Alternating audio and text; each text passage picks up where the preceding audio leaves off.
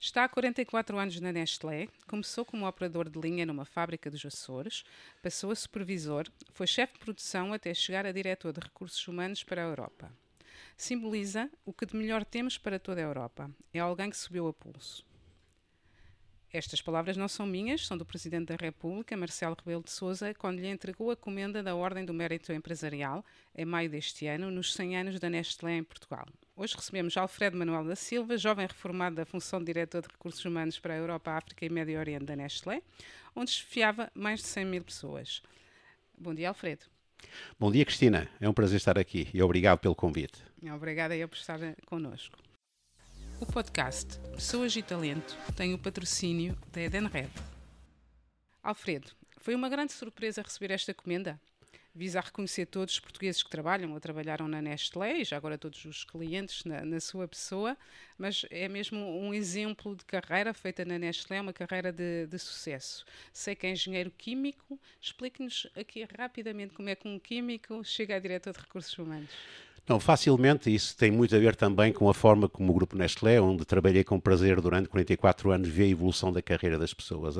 O ponto de partida normalmente nunca é o ponto de chegada e eh, depende daquilo que vamos fazendo ao longo da nossa vida laboral, a possibilidade de embraçar outras atividades. E foi exatamente o que aconteceu comigo. Eh, naturalmente, eu concorria, recordo-me, a um jornal que já não existe, o 1 de janeiro no Porto, como técnico de produção, entrei, e imediatamente, como sempre se fazia às pessoas que trabalhavam na produção, tínhamos de fazer um estágio grande e largo para aprender as importância de todos os aspectos da indústria alimentar. Isso levou-me uh, para os Açores, onde trabalhei durante dois ou três anos como responsável de supervisão, como operador, conhecia as máquinas muito bem em todos os aspectos, numa altura onde nem sequer havia computadores, como pode imaginar. Uh, creio que o trabalho foi bem efetuado, porque muito cedo fui nomeado chefe de fabricação da fábrica, o que não era naturalmente uma situação muito normal na Nestlé com a idade que eu tinha nessa altura. E depois fiz todo um percurso profissional em termos de produção, estando não só uh, na fábrica dos Açores, tínhamos duas fábricas dos Açores, depois também uma fábrica de ultracongelados, que fui responsável, de, era diretor da fábrica, chefe de produção da nossa maior fábrica, continua a ser a nossa maior fábrica em Avanca, finalmente diretor de fábrica de Águas de Moura, onde tínhamos uma parceria com o CAL na altura, e finalmente fui convidado para ir diretor de fábrica em Ponte Cessus, em Espanha, uma fábrica de leite condensado. Foi nessa altura que, eh, numa dessas visitas, que o Sherman da companhia, eh, visitando Sherman e CEO da companhia, o Sr. Helmut Maurer, que marcou muito a companhia, visitou-me, gostou tanto daquilo que viu do ponto de vista humano na fábrica, da forma como estávamos a trabalhar, que me fez essa pergunta: gostava de trabalhar em recursos humanos um dia? E eu disse-lhe, muito normalmente, eu já trabalho em recursos humanos, porque eu sou o line manager destas pessoas e, portanto, recursos humanos está no meu íntimo, embora tenha um responsável de pessoas, naturalmente, para me ajudar. Pois, passado cinco ou seis anos, fui convidado para voltar para Portugal, estava em Espanha, e tomar a responsabilidade de recursos humanos e também relações corporativas, até o momento que depois fui convidado para ir para a Suíça tomar a responsabilidade global da zona Europa, Médio Oriente, Norte África. Depois transformou-se novamente em zona Europa, tendo também a responsabilidade eh, eh, relações industriais e relações laborais para todo o mundo, que era também uma atividade que, naturalmente, como pode imaginar, uma companhia de praticamente 300 mil pessoas, com praticamente 400 fábricas, foi algo também muito excitante, mas também muito laborioso.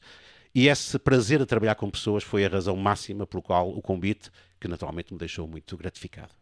E que correu, é, correu muito bem. uh, a função de, de, responsável de recursos humanos evoluiu imenso de, desde que o Alfredo uh, começou a, a, trabalhar. Na altura já não era, porque não foi também assim há tanto tempo, uh, se calhar ainda era um bocadinho como chefe de pessoal, não é? Sim, sim. E agora estamos em Talent Officer. Claramente. Como é, como é, que, vês, como é que vês esta é, é, evolução? É, é, Cristina, é uma, é uma boa. Repara, o primeiro aspecto na evolução da função e essa talvez é a grande diferença entre o passado e o presente, é que recursos humanos definitivamente representa negócio. Tem que ser negócio. Portanto, o diretor de recursos humanos ou a diretora de recursos humanos tem que saber do negócio. E se tem dificuldades em sabê-lo, tem que aprender o negócio, tem que falar com o diretor financeiro, tem que falar com o CEO, porque só assim é que cria credibilidade quando apresenta um plano para promover as pessoas dentro da companhia. E, portanto, isso, toda a área de produção onde eu trabalhei, ajudou muito, mas além disso, fiz muita formação interna, muita formação interna para estar preparado para essa confrontação. Quando cheguei uh, à responsabilidade direta, naturalmente, a primeira coisa que tens que ver é se tens as pessoas adequadas nos lugares certos e com as competências certas. E foi já nessa altura que começámos a ver que há atividades que são verdadeiramente core em recursos humanos e outras que são também core, mas podem ser feitas de outra forma. Porque não podemos abranger tudo. Foi aí que começou toda a atividade de serviços partilhados para atividades, não direi menos importante. O payroll é importantíssimo. Eu sempre digo, se não pagamos no dia certo, no banco certo, à hora certa, começam a dizer que temos um problema na área de recursos humanos. Portanto, estes serviços têm que trabalhar impecavelmente, mas porque são transacionais, são muito importantes. Que alguém com essa capacidade o faça. E nessa altura, o diretor ou a diretora de recursos humanos podem focalizar-se em três aspectos que eu considero essencial as pessoas, a performance e a cultura da companhia. São os três aspectos que eu considero fundamentais. E foi isso que, justamente, desde o primeiro momento que trabalhei em recursos humanos, sobretudo na Nestlé Portugal, que curiosamente estamos a fazer também um processo de transformação importante com um novo CEO, que hoje é o responsável máximo da companhia, Sherman, que começou toda essa história. E desse trabalho, que eu penso que foi muito bem apreciado, veio o convite para esfiar uma zona enorme, claro. com diferentes culturas, com diferente número de pessoas, com diferente número de fábricas. E fiquei muito satisfeito por isso. E creio também que correu bem, porque normalmente, e digo isto sem qualquer vaidade, mas normalmente a reforma na Suíça é aos 65 anos e pediram para ficar mais e mais e mais e saí com muito prazer com 68 anos, praticamente a fazer 69 anos, mas naturalmente gratificante, porque quando temos alguma coisa que gostamos, não temos um trabalho, temos prazer. E é esse que efetivamente me... E, e nota-se, nota-se a falar contigo tens mesmo uh, pra, prazer, eu diria paixão por, por desenvolver as pessoas, com, por estar com elas e, e desenvolvê-las. Foi, por exemplo, foste tu, por exemplo, que trouxeste de novo para Portugal Portugal a Ana Lenz, Exatamente. atual CEO da Nestlé sim, sim. Uh, em Portugal, que já cá tinha estado Exatamente. e voltou uh, para cá. Como é que tu Uh, não diria descobres, mas uh, sabes que pessoa é que merece ser desenvolvida e como e porquê? Sim, sim. Ah, ah, obrigado, que essa é uma pergunta, era o que mais gostava de fazer. Uh, e, evidentemente, eu investia muito em tempo, porque para conhecer pessoas é preciso tempo e para conhecer uma pessoa, duas perguntas às vezes não basta. Às vezes só conheci essa pessoa à frente de 30 perguntas. É necessário saber cada pessoa como ela se comporta. Eu recentemente, e, e sei que estavas lá, Cristina, salientei que as pessoas são como as flores. Temos que saber quanta água temos que lhes dar cada dia, cada mês, cada semana. E, portanto, isso tem que se conhecê-las.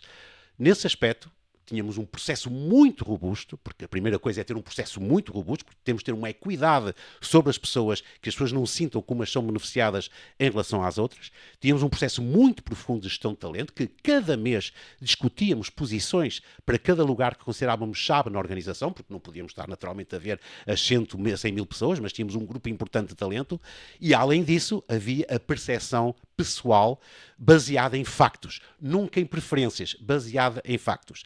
E, naturalmente, quando encontrávamos essas duas situações bem, ou seja, o processo bem estabelecido, bem coordenado, bem calibrado, e a percepção pessoal é o momento em que podemos dizer ao nosso CEO, ao nosso chefe, estamos a tomar a boa decisão. Eu digo sempre, tomar uma boa decisão do ponto de vista de liderança é fazer claramente que a função de recursos humanos seja mais calma.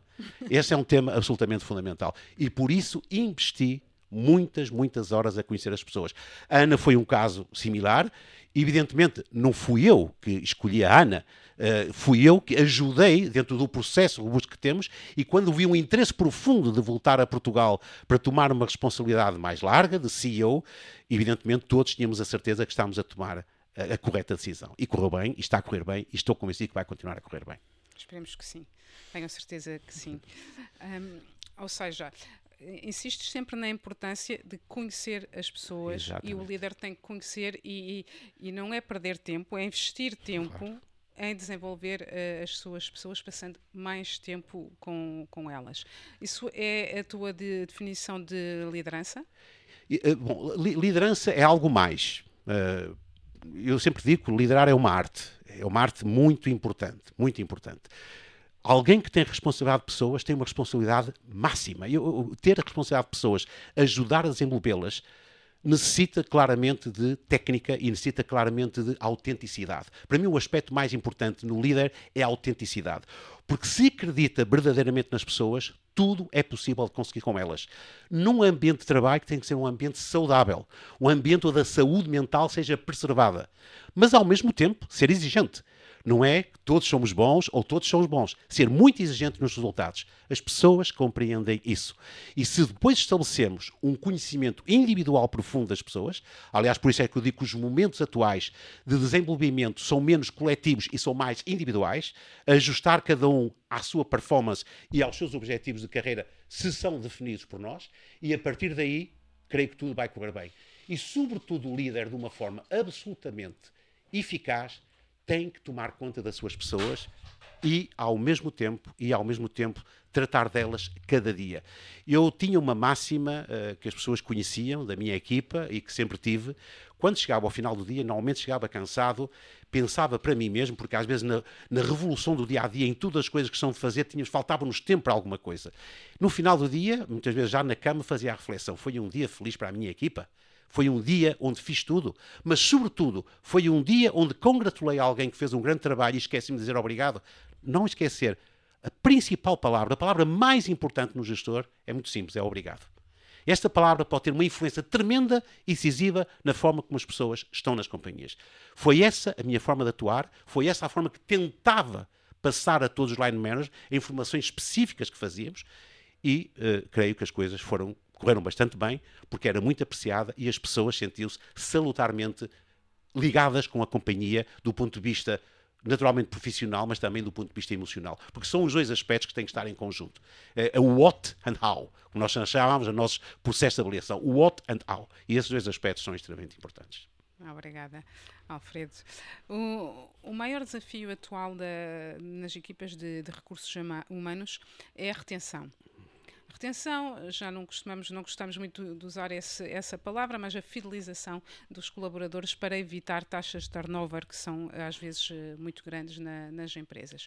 Como é que tu, enquanto diretor de recursos humanos, trabalhavas essa, essa área? Eh, eh, Cristina, falas só na área de recursos humanos ou em geral? Em geral, como é que fazemos em geral. para as pessoas? Naturalmente, não... eu, eu, eu, eu tinha uma máxima que eu utilizava muitíssimo com as minhas equipas e em geral com companhia, o recrutamento é a primeira oportunidade da companhia.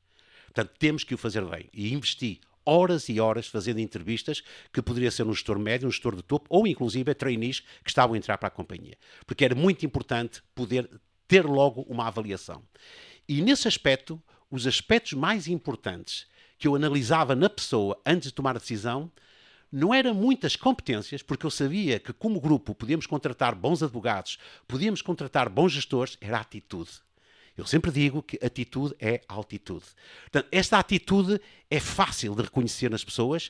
Gostava muito de pessoas que se interessavam não só pela sua função, mas ter outras atividades. Estar na sociedade, portanto, conseguir conceber aspectos da sociedade e de ajuda à sociedade e tudo isso eram coisas que me interessavam. A tal atitude que, na minha opinião pessoal, faz a diferença. Há uma máxima muito importante: hiring for attitude, training for skills. Estou a dizer em inglês, mas uh, recruta pela atitude e treina para desenvolver as pessoas. Portanto, esse era o primeiro aspecto. E se contratamos pessoas emocionalmente ligadas à companhia, a retenção, e tenho provado isso, aumenta mais depressa. Naturalmente, há um aspecto muito importante: as pessoas têm que ter capacidade de desenvolver. E, evidentemente, tínhamos que ter processos. Eu, eu creio, digo honestamente, quando trabalhei na empresa onde trabalhei, os nossos valores de retenção eram bastante largos. Nós não tínhamos problemas, evidentemente. Quando começámos a trabalhar a nível de serviços partilhados, e os serviços partilhados normalmente são serviços que normalmente são efetuados pelas pessoas durante um certo período de tempo, mas depois querem seguir uma outra evolução de carreira. Aí, naturalmente, nesses serviços partilhados, tinham um turnover que era superior. Mas, no geral, por justamente essa relação entre o line manager e as pessoas, a retenção era muito elevada. E depois a retenção também cuida-se cada dia. Portanto, é preciso, e é a atividade do HR Business Partner, né? que naturalmente não é possível ter um HR Business Partner para todos os line managers, isso não é possível, mas o HR Business Partner tem que estar com muita atenção quando repara que há pontos de ruptura entre o line manager e a pessoa, ou as pessoas. E também ter muita atenção, o último, mas não o menos importante, aos line managers que são tóxicos infelizmente, também existem line managers tóxicos. E estes line managers podem fazer mal às organizações e permitir que as pessoas não se sintam felizes e que as pessoas saiam das organizações. Eu sempre digo, sempre digo que normalmente as pessoas entram para as companhias por valores, pela cultura, pelo valor que a marca lhes dá e normalmente, isso está aprovado, saem por line management. Ainda continua a ser 60% a 70% das causas principais de saída entra-se numa empresa e sai-se por causa do chefe. Exatamente, exatamente. Eu não quis dizer o chefe, quis line manager, desculpa aplicar a uh, Cristina, mas Isso toda, é a gente, to, toda a gente compreendeu. Uh, os líderes tóxicos é necessário identificá-los, porque infelizmente ainda existem cada vez menos, porque estamos a formar pessoas para o futuro, mas ainda é um dos aspectos que tem que se ter em consideração mas parece muito relevante que salientes que, quando falamos de, de, fidelização, provavelmente, eh, não sempre, mas provavelmente também temos que cuidar mais do recrutamento, ou melhor recrutamento. Para depois uh, conseguir fidelizar as pessoas. Se o recrutamento for bem feito. Com certeza. A tal primeira oportunidade para a companhia. O recrutamento é essencial. Temos de ter especialistas. Uh, reparem, é verdade que hoje há uma panóplia de matérias em termos de recrutamento, de capacidade de recrutar pessoas. E eu continuo a dizer que podemos ter, inclusive eu creio que a inteligência artificial vai ajudar muito a desenvolver alguns aspectos de recrutamento na simplificação de alguns aspectos importantes que é necessário saber antes de ir para uma shortlist, para uma lista mais curta, mas nada, na minha opinião pessoal, quando sobretudo estamos a recrutar pessoas que podem ir para intermédios, chefias intermédias ou chefias superiores, o face-to-face. -face fazer a pessoa, ver os olhos. Eu, eu, sempre utilizava uma expressão, ver nos olhos uh, não vejas no currículo. Ver nos olhos, não vejas no currículo. E ajudar a ver nos olhos Uh, já certifica muitíssimo se estamos a recrutar a pessoa adequada. E depois há que primá-la. Depois há que lhe dar a água, como eu há pouco dizia, a água que, que, cada pessoa necessita, porque as pessoas são diferentes. E é ótimo que as pessoas sejam diferentes. E por isso eu volto a insistir no tema, sobretudo para os meus colegas, colegas de recursos humanos que me escutem, cada vez mais, na minha opinião pessoal, a personalização do desenvolvimento é um tema essencial. E isso é uma responsabilidade do line manager, porque não é possível ter um responsável de recursos humanos para cada pessoa na companhia. Isso está absolutamente claro. Portanto, o line manager tem que ser adequado, tem que ser educado em ferramentas de retenção e saber exatamente os dos e don'ts, os sis e os nãos, quando está a gestionar pessoas. Uh, exatamente, e como tu dizes muito bem, uh, depois é importante ir regando a pessoa para ela poder florescer. E agora também estamos numa fase em que acontece tudo muito rapidamente: a inteligência artificial, a automatização, etc. As funções estão a evoluir muito depressa, algumas estão a desaparecer. Portanto, para um departamento de recursos humanos, a parte de aprendizagem, de uhum. upskilling e reskilling, uhum. conforme gostamos de, de, dizer aqui que utilizamos tudo em, em inglês. um, como é que um, responsável de recursos humanos deve trabalhar esta parte do upskilling e do reskilling é das suas pessoas? Extremamente importante pergunta, uh, que trabalhei muito, sobretudo nos últimos três ou quatro anos antes de tomar a minha reforma. Há uma ferramenta que, naturalmente, os meus colegas identificam, uh, vou dizer em inglês, depois dizer em português, Dynamic People Plan, portanto, uhum. o, o, o, plano para as pessoas que é dinâmico, porque as coisas mudam, cá está. Uh, com a inteligência artificial, os, os, os, skills que vão ser requeridos nos próximos anos já são um bocadinho diferentes. Há seis anos atrás, onde isso não existia, estamos a falar da internet das coisas, mas pouco mais.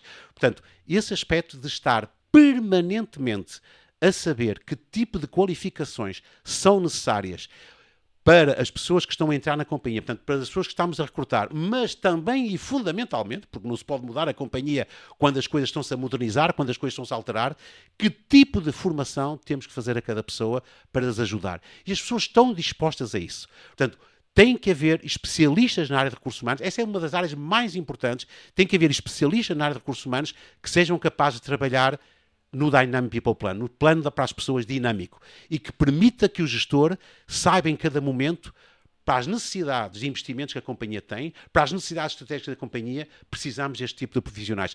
Repara, eu vejo algumas vezes empresas recortarem, vão lançar novos produtos, vão lançar novas ferramentas vão lançá-las, mas esquecem-se que quem as tem que manusear são pessoas. E, portanto, é imediatamente necessário identificar que tipo de pessoas têm que ser formadas internamente ou têm que ser recrutadas externamente para que o plano estratégico. Eu, eu recordo nas minhas reuniões, fazendo parte de diferentes mancoms, quando terminávamos uma reunião, eu tinha sempre trabalho. Não era preciso que alguém me dissesse. Eu tinha que estar, e justamente porque a importância do negócio, eu tinha que estar atentamente a saber exatamente que decisões são tomadas para saber imediatamente qual é a resposta que os recursos humanos têm que dar. E posso-vos dizer, e digo-te, Cristina, nos últimos 5, 6 anos, uma grande parte deles foi como vou para aquele departamento, para aquela fábrica, para aquela área, desenvolver as pessoas em termos de upskills ou reskills, de forma a preparar para o enfrentamento que vem aí, para, para, para os tempos turbulentos que vêm aí. Portanto, é, é uma boa pergunta, mas isso faz-se hoje com ferramentas. Há uma ferramenta que eu agora não vou explicar, os 4Bs, que provavelmente já se alguns responsáveis de recursos humanos não vale a pena, porque demoraria bastante tempo a exemplificar. É uma das ferramentas que as companhias mais usam e eu estou convencido que as pessoas que me escutam sabem o que significa esses 4B. Eh, portanto, é uma área onde se está a utilizar muitíssimo para determinar que tipo de qualificações, que tipo de competências são necessárias para as Mas organizações. Podes, podes nos explicar um bocadinho o que é que são os 4Bs, porque uh, os nossos ouvintes são especialistas também desta área, mas com certeza que querem ouvir falar disso. É, é fundamentalmente trabalhar em quatro áreas, na área comportamental, na área de competências uh, profissionais, na área da competência estratégica e na área da competência, eu direi, one-to-one, -one, uhum. da relação com pessoas. Portanto, é trabalhar nessas áreas, saber em qual destes quatro pontos temos que trabalhar mais para qualificar a pessoa para um trabalho. É? Portanto, esse, é esse fundamentalmente a dinâmica dos quatro Bs, dessa, dessa, dessa, dessa filosofia de trabalho. E depois, sem, sem, nos alongar muito mais a nível de, de, técnicas, o que é que tu, tu preferes, além de, das uh, formações mais técnicas, obviamente? Sim, sim. Estamos a falar de coaching, estamos a falar de que tipo de formação? Eu eh, estava aqui a ver o nome da Nalina Cará, que esteve aqui contigo há pouco tempo, gostei muito, deixa-me também dizer-te e dar os parabéns a ti e a ela pela excelente podcast que foi feito, apreciei muitíssimo. E ela dizia uma coisa muito importante que eu creio que todos temos que apreciar. A forma de aprender mais fácil está baseada no 70, 20, 10. Portanto, a primeira forma de aprender é aprender fazendo, fazer fazer. E esse é o 70, a prática. Realmente fazer acontecer, saber exatamente o que é que consta. Depois há os outros 20, que é fundamentalmente a relação, aquilo que nos ajuda através dos outros a saber mais. E finalmente, o último é a formação, é o treino, aquilo que é o treino. No passado, este treino tinha muita mais importância. Uhum. Agora tem menos importância, embora seja relevante. Embora seja muito relevante. É evidente que o treino hoje mais específico, o treino que eu chamaria o treino de sala, que pode ser feito via digital, mas como pode ser feito também via presencial, tem muito mais a ver com fatores de liderança e menos com competências técnicas. As competências técnicas estão muito mais baseadas no 70-20-10. Portanto, é essas duas áreas que têm que ser estabelecidas pelo diretor de recursos humanos quando faz o tal plano para as pessoas. Chama-se mesmo plano para as pessoas como temos que fazer um bom plano para as pessoas que cubra todas essas áreas. E, portanto, eu creio que, continuo a dizer, que o 70-20-10 continua a ser a forma melhor para que as pessoas possam mais rapidamente uh, ter a capacidade de desenvolver as competências que a companhia requer, na minha opinião pessoal. Muito bem, concordo plenamente. Hum, dizes que os três R's, a reputação, resultados e relações, sim, sim. são o fator-chave para ter sucesso na Nestlé, mas sim, acredito também que em qualquer, em qualquer empresa. Porquê? Uh, obrigada, porque com certeza viste isso talvez na entrevista que dei uh, à Nestlé Gazette antes de sair, que me pediram... Eu cá tenho as minhas fontes. Tens as fontes, com certeza. eu, eu utilizava, é, é uma frase absolutamente minha, que, porque os, os jovens perguntavam, eu, eu tinha muitas entrevistas o, o, quer-me dar alguma frase, alguma coisa que seja substancialmente bom para mim, e naturalmente não podia dar um livro, não podia dar uma página ou duas páginas, que pessoas não têm tempo de ler, falava resultados, reputação, relationship. São três aspectos muito importantes que toda a pessoa que está numa companhia tem que ter. Naturalmente os resultados são evidentes, a reputação vem dos resultados bem, bem também muito da forma como nos integramos na companhia, da forma como nos integramos as outras pessoas, e a relationship é um fator essencial hoje nas organizações. Ninguém trabalha sozinho. Sempre digo que sozinho podemos ir um bocadinho mais rápido, mas todos juntos vamos muito mais longe. E, portanto, é isso que tem que ter em consideração. Uh, também dizia ao mesmo tempo, estes três R's, os dois A's o tal que eu há bocado referi, atitude, significa altitude. Portanto, estes três elementos são. E curiosamente as pessoas saíam felizes quando eu exprimia nesta forma muito simples, e naturalmente fazia uh, fundamentalmente em inglês, que inclusive, sendo o inglês uma, linha muito, uma, uma língua muito pragmática em termos daquilo que queremos mostrar, as pessoas saíam felizes. E curiosamente, uh, digo, digo isto, Cristina, sem também nenhuma, apenas porque foi uma verdade, quando foi anunciada a minha saída, recebi naturalmente com muita emoção dezenas de e-mails e mensagens e muitas das pessoas com quem falei, sobretudo os mais jovens, falavam nunca esquecemos os três R's e os dois A's, porque eram fatores essenciais. A vida é feita de coisas simples, portanto, em gestão temos que simplificar as coisas. Em gestão temos que simplificar as coisas. Mensagens extremamente largas não dá Não dá, não dá. Portanto, há que simplificar as coisas. Inclusive agora, na minha opinião pessoal, com o chat GPT ainda será pior. Portanto, porque as coisas são feitas um bocadinho mais estruturadas que não sabe exatamente se tem significado o que está lá escrito quando pedimos um texto ou quando pedimos alguma coisa. Já havia alguns exemplos. Portanto, linguagem simples que as pessoas possam perceber. Porque lembram-se, lembram, registram e lembram-se. Portanto, foi aí, foi, foi aí que nasceu os uh, Results, Relationship and uh, Relations. Relationship. Exatamente. Muito bem. De, de, que projeto é que te orgulhas mais ao longo destes anos todos? Olha, muitos mesmo. Houve, houve, uh, houve muitos projetos, mas talvez destaque dois um, porque eh, apareceu, aliás, ainda hoje reconhecido na Nestlé, hoje faz parte da forma como a Nestlé estatisticamente eh, verifica o andamento da companhia. Foi a chamada Iniciativa Global para os Jovens, que foi lançada em 2013, em, em, em pleno período da pandemia, em pleno período da Lehman Brothers, portanto, uma situação financeira terrível, com os índices de desemprego na Europa sobretudo para os empregos jovens, quase todos eles superiores a 50%, 60% e 70%, e lançámos, o objetivo não era dar emprego a toda a gente, mas lançar uma iniciativa que as pessoas pudessem ter normalmente esperança. E a iniciativa foi toda efetuada em todos os países inicialmente Europa. Eu tive a oportunidade de lançar com o meu CEO na altura, que hoje é CEO da Zona Latam, o Laurent Fresh, um francês magnífico, fizemos a iniciativa, lançamos a iniciativa que rapidamente teve o suporte de todos os países europeus, dos chefes do mercado, dos diretores de recursos humanos e começamos a treinar pessoas nas nossas instalações, um aspecto muito importante, para as preparar para o futuro, para as preparar para os empregos. Esta iniciativa foi de tal maneira importante que teve imediatamente o apoio da Comunidade Económica Europeia. Eu estive muitas vezes na Comunidade Económica Europeia a apresentar esta iniciativa, junto do, do Comissário para o Emprego, Comissário para o Trabalho, fui lá bastantes vezes, e hoje é uma iniciativa global da companhia que até ao final do ano 2030 temos que formar 10 milhões de jovens em todo o mundo. E estamos a fazê-lo. Portugal também naturalmente faz parte disso. Esta foi uma iniciativa extremamente importante. Faz agora 10 anos. Curiosamente, começámos-la na Ucrânia. Começámos na Ucrânia e há cerca de duas semanas atrás foi feita uma festa na Ucrânia, porque a Ucrânia é um país que gostamos muito. E, portanto, fizemos lá por uma questão emocional também, tendo atenção o que está lá a passar. Então, esse foi um dos projetos que estou muito orgulhoso e que, inclusive, está muito relacionado com aquilo que é a evolução da companhia. Ajudar a sociedade. Ajudar a sociedade e não só, naturalmente, verificar se estamos a ter os resultados que queremos. Ajudar a sociedade é fundamental. O segundo foi também um aspecto muito importante, foi a criação dos serviços partilhados para toda a Europa, porque foi um trabalho extremamente árduo. Repara, a, a, a companhia era muito... Nós somos uma companhia que... Se, uh, uh, a Nestlé é uma companhia que pensa global, mas a forma de agir é local. A forma de agir é local. Às vezes faltam os, os termos em português, porque o normalmente usava em inglês. E esse aspecto de colocar tudo porque tínhamos, vamos dizer, tínhamos, eh, vou dizer, Cristina, tínhamos imensos diferentes tipos de payroll, que era um, era um problema, porque cada, cada local que íamos adquirindo, cada local que íamos fazendo, tinha um payroll diferente. Portanto, colocar tudo isto standardizado e transferir para centros de excelência, curiosamente, um dos maiores que temos é na Ucrânia, em Lviv, foi um trabalho extremamente árduo. Tínhamos que fazê-lo bem, porque não podíamos dizer às pessoas, estamos a desenvolver atividades para fora dos vossos países, se depois as coisas não funcionassem bem. Voltem a assistir, isso era um tema fundamental. Foi também, mas, enfim, muitas outras também. Eu tive muitos projetos e, e, e, e deixa-me também dizer uma coisa, sobretudo para as pessoas que, que nos ouvem. Nos projetos eh, é muito importante duas coisas. Falaste há bocado de recrutamento. Hoje, quando recrutamos, a atitude e as competências são fundamentais.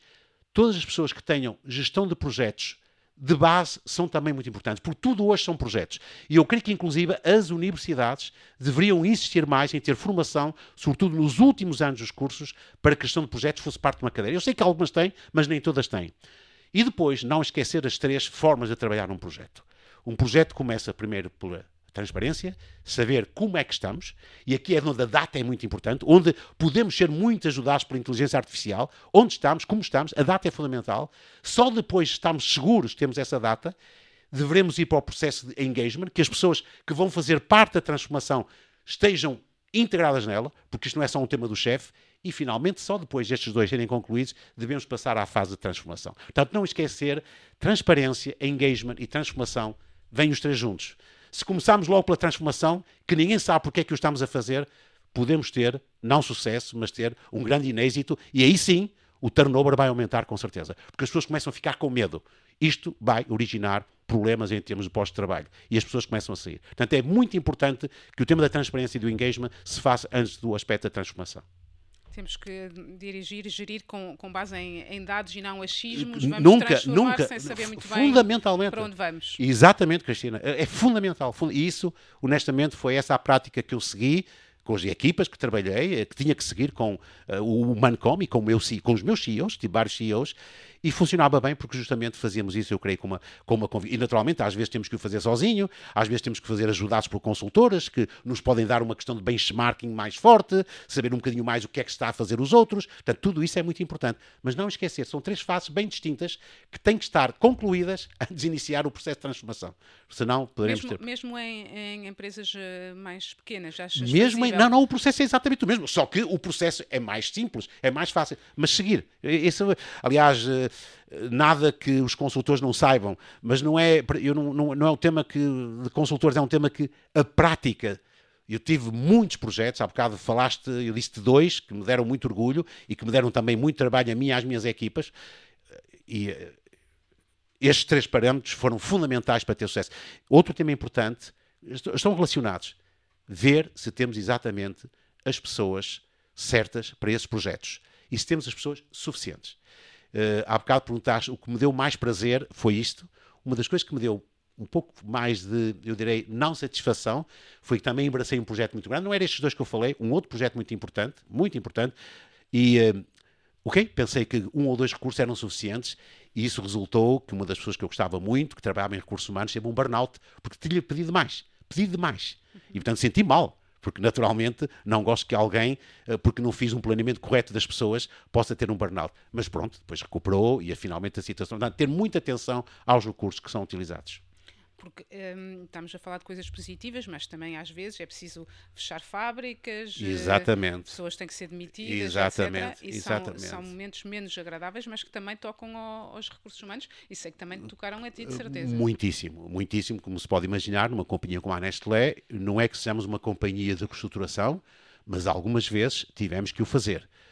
Eu digo sempre, e portanto também eh, digo-te, eh, digo que Cristina, com toda a convicção, eu tinha uma relação extremamente positiva com os sindicatos, todos os sindicatos, por isso tinha também a responsabilidade global das relações industriais, das relações sociais, e, e os sindicatos são totalmente diferentes. Estamos a falar da Alemanha, de Portugal, da França, dos Estados Unidos, da Índia, do Nepal, enfim, todos estes países são diferentes. E eu direi que quando temos que fazer um projeto de reestruturação, o mais importante, sobretudo na cabeça dos line managers e de recursos humanos, é que quando é anunciada a reestruturação, não é o fim, é o início do processo. Porque muitas vezes anuncia-se, ok, está anunciado, agora é despedir as pessoas. Nunca. Temos que pensar que alguém que está na companhia a trabalhar, seja numa fábrica, seja no departamento de marketing, seja no que for, trabalharam para a empresa, para as empresas durante muitos anos. Não podemos dizer que, porque anunciamos uma reestruturação, eles agora são nossos inimigos. Não pode ser assim.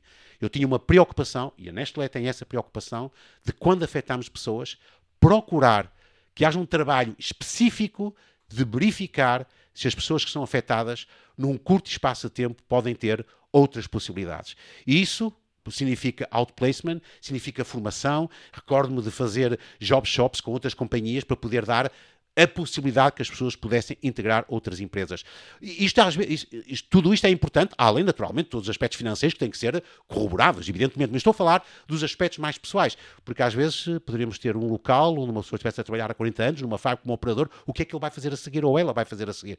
Essa preocupação social de acompanhar é uma responsabilidade de recursos humanos e do line manager, mas sobretudo de recursos humanos, porque temos de ter sempre recursos humanos alocados a este processo de transformação. E ficar também contente quando as pessoas que são afetadas, sabemos que passado cinco meses, seis meses, grande parte delas estão de novo colocadas e estão de novo a trabalhar. Esse tem que nos dar satisfação. E uh, pensem nisso, porque uh, a maior tendência, eu tenho muitos exemplos, é anunciou-se, fecha-se, ok, agora o que temos é que lutar contra estes, contra aqueles, porque no fundo é um problema que temos que resolver. Temos que resolver o problema, bem, mas não esquecer que as pessoas não são nossas inimigas, temos que as ajudar a, a, a, continuar no mercado laboral, inclusive dando formação específica se também for necessário. E esse é um aspecto que eu dediquei muitas horas com a minha equipa e que tinha sempre como prioridade. Talvez por isso, te digo, Cristina, ganhei um respeito muito importante por todos os sindicatos com quem trabalhei. Por isso mesmo, por essa questão importante. Evidentemente, também ter os sindicatos como um fator importante de diálogo, Claro. fator importante de negociação, uh, sendo objetivo, sendo aberto e nunca parando de falar, nunca parando de discutir. Esse é um tema importante. É preciso manter sempre as relações e, e- informar de uma forma permanente aquilo que se passa na organização. Quando se reestrutura ou quando se despede pessoas, é só o início. Acho uma Exatamente, muito exatamente, interessante de, de exatamente. apresentar a- as coisas. Alfredo, há sempre uma pergunta que eu faço aos meus convidados, que é que me recomendem um livro e alguma coisa de cinema, um filme que aconselham. O que é que tu tens aí? Olha, mim? Cristina, eu, eu confidencio-te que vi que nos outros podcasts eh, tu fizeste essa pergunta, pelo menos num deles a pergunta foi feita. É uma pergunta que eu gosto sempre muito. eh, quando vejo alguma coisa na televisão, eh, estou sempre com atenção, porque pode haver uma sugestão que eu goste. Eu também vou dizer, e por isso também me preparei, colocando. Eu gosto imenso de ler. Como gosto imenso de ver cinema, como gosto imenso de ler, eh, são, como gosto imenso também de ouvir música. Em termos de livros, há um livro que me marcou profundamente, já tem uns anos, eh, foi eh, do início do século, Servidão Humana, do Somerset Maugham, que era um, um grande escritor eh, inglês, que honestamente ainda hoje me continua a marcar. É um livro lindíssimo, aconselho todos a lerem. É, ele expressa a nossa própria visão da vida, as nossas dúvidas e o poder transformador das decisões. É, é um dos livros mais marcantes em termos da análise da pessoa humana. E eh, gostei muito deste livro eh, e continuo a, a gostar e de vez em quando revisito, porque é um livro realmente de muita qualidade. Agora, se falamos mais profissionalmente, e porque estamos a falar muito de liderança, e estivemos a falar muito da importância de ter os líderes corretos, que as pessoas se sintam bem tratadas na exigência que é necessária, o Daniel Goleman, para mim, é um mestre. Tive a oportunidade de o conhecer pessoalmente na Hungria. Todos os livros dele, de inteligência emocional, focos, etc., são livros que, na minha opinião pessoal, deviam ser lidos pelos diretores de recursos humanos ou diretores de recursos humanos, mas também gestores. E uma outra pessoa que provavelmente nem todos conhecem, hoje já tem 72 anos, eu fiz cursos de gestão com eles de liderança eh, na London Business School, em Londres, Rob Goffey, tem um livro que se chama Why Should Anyone Be Led by You? Porque alguém deve ser liderado por ti. Ler esse livro cria também para os gestores uma forma correta de identificar os dos e os don'ts quando estamos a liderar pessoas, porque liderar é uma arte. Quando falamos de cinema, tenho um filme que é muito comovente, mas que me continua a comover sempre, O Quarto do Filho, do Nani Moretti, porque os filhos são os filhos e o livro é tão emocional, tão brilhante na forma como é a abordagem de alguém que perde um filho e quando os ciclos são alterados, que me continua ainda hoje, uh, enfim, uh, a, a, tocar muito e, portanto, aconselho a toda a gente a ver este, este filme. O Nani Moretti e todos os filmes dele, normalmente são, ainda não vi o último, mas são de boa qualidade.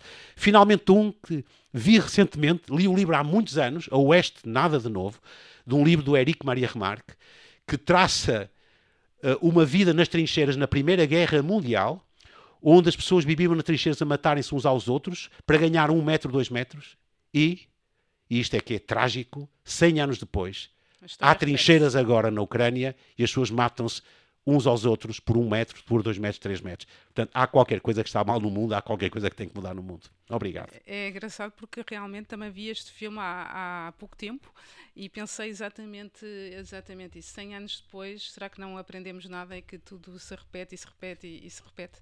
Temos que dar. Uh não sei, há aqui um ciclo parece que não se está sempre a repetir. E se me perguntares por música, eu digo Leonardo Cohen é, é, é, o, é, o, é, o, é o cantor muito antigo, naturalmente muitos se calhar não conhecem, eu conheço e ouvir Leonardo Cohen acalma-me muito e gosto muito quando estou a ler de ouvir Leonardo Cohen. Não é antigo, só é jovem há mais tempo. Exatamente. Como diz uma amiga minha, muito Exatamente. querida Isabel, só é jovem há mais tempo. Exatamente. Agora queria-te pedir, e será provavelmente a, nossa, a minha última pergunta, os responsáveis de recursos humanos que, que nos ouvem, um, que conselhos, é, que conselho é que tu darias para as pessoas? Temos uma nova geração em Portugal, pessoas muito, muito competentes, cheias de vontade. Que, que conselhos, do alto dos teus 40 anos de, de, recursos humanos, de gestão de pessoas, é que tu deixavas aqui aos nossos ouvintes? Olha, eu, eu, eu escrevi, uh, para não me esquecer, porque sabia que uma pergunta dessas. Não, não combinámos as perguntas, o que também é ótimo, Cristina. E é assim que eu gosto, é assim que eu gosto. Por isso também fui muito espontâneo nas minhas respostas. Uh, olha, os responsáveis de recursos humanos têm que estar, esse é um primeiro parâmetro, têm que estar completamente alinhado com os objetivos da empresa. É o que eu digo, a parte estratégica, a parte de negócio. Tem que estar completamente alinhado com os objetivos da empresa. Tem que ter, e isso é fundamental, independentemente da capacidade ou dos mestrados ou dos MBAs que as pessoas possam ter, tem que treinar de uma forma permanente a escuta ativa. A escuta ativa é um tema importante. É preciso escutar, é preciso perguntar. Uh, sempre temos dois ouvidos e uma boca, portanto, uh, necessariamente temos mais capacidade de absorver do que de falar. Há que absorver uh, tudo isso. Depois é fundamental, porque é isso que cria a credibilidade, e esse foi um dos aspectos que mais trabalhei quando trabalhei em recursos humanos, criar uma relação genuína com as pessoas. Criar essa relação genuína com as pessoas, que as pessoas entendam, eu estou aqui para te ajudar. Que não é, não é esta ideia que o responsável de recursos humanos sabe tudo e depois vai transmitir. Não. Estamos a falar com alguém com quem podemos confiar e com quem podemos partilhar problemas e com isso ajudar quando as tensões justas. E finalmente, um responsável de recursos humanos tem que saber resolver problemas tem que saber resolver problemas. O CEO da companhia, o que espera de recursos humanos é que resolva problemas. Portanto, podemos fazer os melhores people plan do mundo, ou uh, plano para as pessoas, podemos fazer as melhores gestões de talento, mas se não resolvemos, se no momento que nos pedem, olha, precisamos de um diretor de marketing daqui a duas semanas, se não somos capazes de o realizar, com a pessoa certa, no lugar certo, à hora certa, evidentemente a credibilidade de recursos humanos uh, cairá muito. Portanto, alinhar com os objetivos, treinar a escuta ativa, criar ligação às pessoas e saber resolver problemas são para mim quatro pontos essenciais que hoje, e na minha opinião pessoal no futuro, será importante a ter em consideração. Muito bem. Aliás, eu, eu, isso foi um dos aspectos, eu até pus aqui esses aspectos, que a Nalina Carai, desculpe falar normalmente dela, falou também e que eu gostei bastante também. Creio que foi um bom exemplo também. Ela vai gostar que tu tenhas gostado do, do podcast. Muito obrigada, Alfredo. Foi espetacular, como sempre, conversar eh, um bocadinho contigo. Obrigadíssima pela tua presença. E a todos os que nos ouvem, daqui a duas semanas, ou seja, dia 1 e dia 15 de cada mês, terão um novo episódio do, do nosso podcast. Continuem a seguir-nos e até à próxima. Muito obrigado, Cristina, e muito obrigado a todos que nos ouviram. Obrigado. O podcast Pessoas e Talento tem o patrocínio da Edenred.